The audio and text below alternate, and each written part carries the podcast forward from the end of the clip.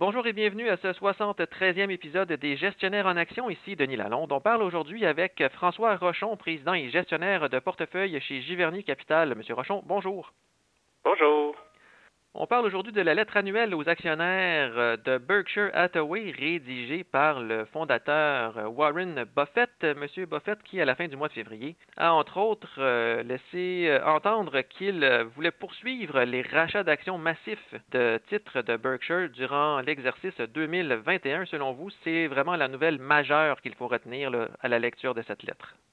Ah, tout à fait. Je pense qu'une des inquiétudes des actionnaires, c'est le grand niveau de liquidité de la compagnie, le peu d'opportunités qu'elle a devant elle pour les investir à des rendements attrayants. Donc, euh, à mon avis, puis ça semble être l'avis de Warren Buffett aussi, la meilleure chose qu'il peut faire avec le capital, c'est racheter euh, ses propres actions. Euh, il avait déjà commencé en 2020.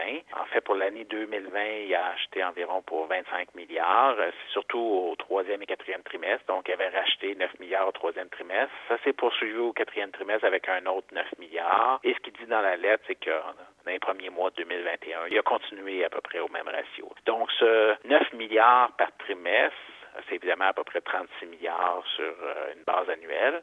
Ça représente environ 7% de la valeur boursière de Berkshire Hathaway. Donc, c'est vraiment un retour massif de capital pour les actionnaires. Et si je vous comprends bien, on pourrait s'attendre avec les rachats d'actions de cette année à ce que la valeur du titre de Berkshire Hathaway grimpe d'un montant équivalent de 7 oui, même plus, parce que là, c'est juste les rachats d'actions fait augmenter la valeur intrinsèque de chaque action restante de 7% Et je pense que la compagnie peut croître euh, sa valeur euh, ensemble de l'entreprise, probablement un autre 7-8 par année. Donc, euh, s'il continue à ce rythme-là, je pense qu'il va très bien faire.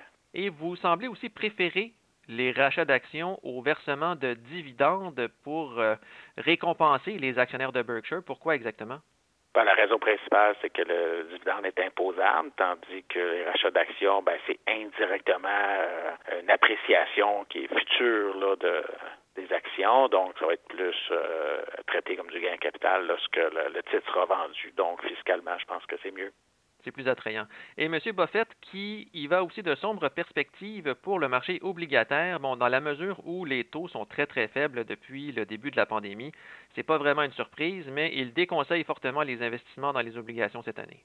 Oui, mais si on regarde les taux des obligations, bon, si on prend par exemple le 10 ans, je pense que c'est autour euh, de 1,6% ou 1,5% ces temps-ci. Si on garde jusqu'à échéance une obligation de 10 ans, ben faire 1,5% de rendement, ben c'est pas très attrayant dans un monde probablement que l'inflation va continuer à être là, euh, sur une longue période, environ peut-être 2% par année. Donc il y a un appauvrissement là, qui est lent, mais qui est réel là, euh, en détenant des obligations. Et M. Buffett, dans la lettre, qui prend le blâme aussi pour une charge de 11 milliards de dollars, qui est essentiellement attribuable, selon lui, à une erreur. Euh, M. Buffett qui dit avoir payé trop cher pour euh, l'acquisition de Precision Cast Parts, une entreprise qui fabrique des pièces moulées et des produits forgés pour les industries de l'aérospatiale, de la défense et des turbines à gaz industrielles. Est-ce que vous partagez ce constat-là de M. Buffett? Ben, c'est sûr que ça a été une année très, très difficile pour tous les fabricants de pièces, pour les compagnies aériennes. C'est certain que c'est une industrie qui a connu une année très, très, très difficile. Euh, c'est difficile aussi de savoir quand est-ce que ça va revenir euh, au niveau, en, guillemets, normal, donc pré-pandémie. Donc oui, euh, il y a une baisse de la valeur intrinsèque de, ces entreprises-là. 11 milliards, c'est environ le, le, tiers de ce qu'il a payé il y a quelques années pour Precision Cast Parts je pense que c'est sévère là, comme, comme montant, puis c'est évidemment un montant que lui a estimé. Euh, le connaissant, c'est quelqu'un de très conservateur. Donc, je pense qu'il a voulu être très prudent. Il a voulu presque prendre le pire scénario, puis euh, c'est avec cette charge-là qui est arrivée. Mais je pense encore que Precision Caspar, c'est une, quand même une belle entreprise. Puis éventuellement, quand l'industrie va lentement revenir à la normale, devrait continuer de bien faire. Et en terminant, vous voulez aussi nous parler d'une mode qui, selon vous, est dangereuse pour les investisseurs, celle des Special Purpose Acquisition Companies, les SPAC, comme on dit en bon français. L'an dernier, les investissements dans les SPAC qui auraient totalisé 82 milliards de dollars et selon des données qui sont publiées ce matin par Compound Advisors, depuis le début de 2021, on serait déjà à 77 milliards de dollars d'investis dans ces coquilles vides qui pourraient servir à l'acquisition d'entreprises pour les faire entrer en bourse. Qu'est-ce que vous avez à dire là-dessus? Ben, c'est ça, c'est quand même des très gros montants. Ce n'est pas une petite mode. On parle, comme si on prend vos chiffres, à peu près 160 milliards sur un, an et un trimestre. Puis c'est l'équivalent pour les investisseurs d'écrire un chèque en blanc à des entités qui vont éventuellement faire des acquisitions. On ne sait pas quoi et on ne sait pas à quel prix. Moi, je pense que c'est une stratégie très risquée.